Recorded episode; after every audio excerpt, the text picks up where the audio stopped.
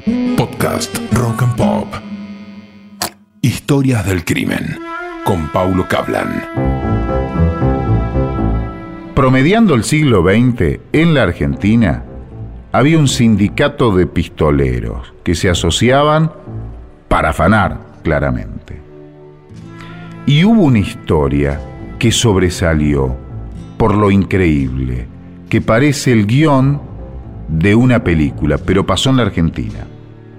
Era un camión, un camión cisterna, que había sido usado para transportar vino a granel. Antes se usaba eso. Pero había sido convertido en algo más llamativo y particular. Era el camión fantasma que usaban para ocultarse tras robar algún banco los integrantes del Sindicato de los Pistoleros, creado por el delincuente Juan José Ernesto La Ginestra, conocido como Pichón La Ginestra.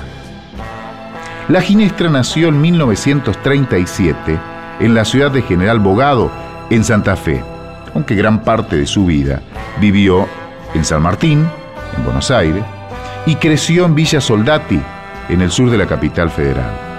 Cometió alrededor de 50 asaltos a bancos y secuestros, se escapó tres veces de cárceles y nunca hirió a ninguna víctima en los atracos.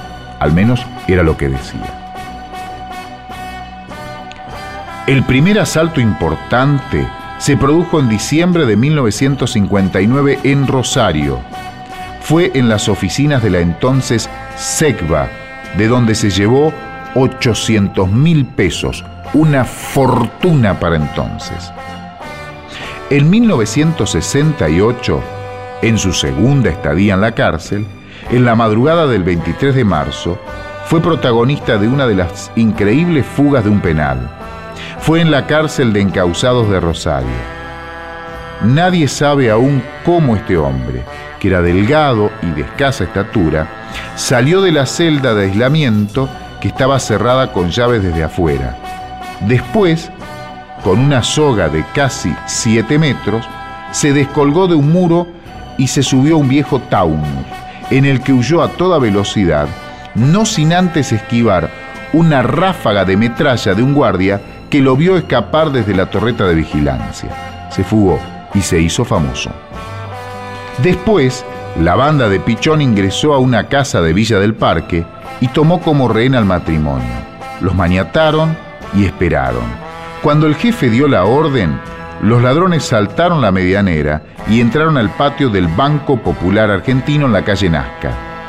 Al llegar los empleados, los hicieron arrojar al piso, dispararon un tiro al aire y robaron 23 millones de pesos. Nadie sabía cómo escapaban, nadie tenía idea que en el camión, ese famoso camión, en el tanque cisterna, habían armado una especie de departamento en donde podían estar escondidos durante días. Dos semanas después fue el turno del Banco Nación de Arroyito. Esperaron que llegara un empleado a las seis de la mañana. Lo amenazaron y entraron por una cochera. Todos cubrían sus rostros con pañuelos, como en las películas del Far West. Tomaron café y sirvieron gaseosas mientras llegaban los bancarios. Cuando arribó el gerente, abrieron el tesoro y se robaron 38 millones de pesos. El robo al Banco de Rosario dejó un descubrimiento que sorprendió a todos. Un testigo dijo que vio a cinco hombres que se metieron debajo de un camión cisterna y desaparecieron.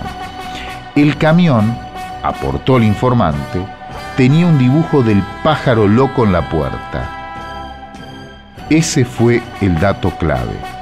Ese día, la ginestra decidió abandonar el vehículo que lo había convertido en una especie de mago de la fuga. Desde ese momento, entró y salió varias veces de prisión. La última vez salió ya con la democracia, pero volvió a caer. La ginestra tenía 49 años y asaltó el 17 de noviembre de 1986 la fábrica de medias Silvana en San Martín. Iba con dos cómplices, con los que se llevó la plata de los sueldos, pero algo salió mal y la policía los persiguió. Cuando estaban por subir a la General Paz, se produjo la balacera. Murieron Néstor Pascual, de 27 años, y Pichón La Ginestra, el hombre que había marcado una época de violencia en la Argentina.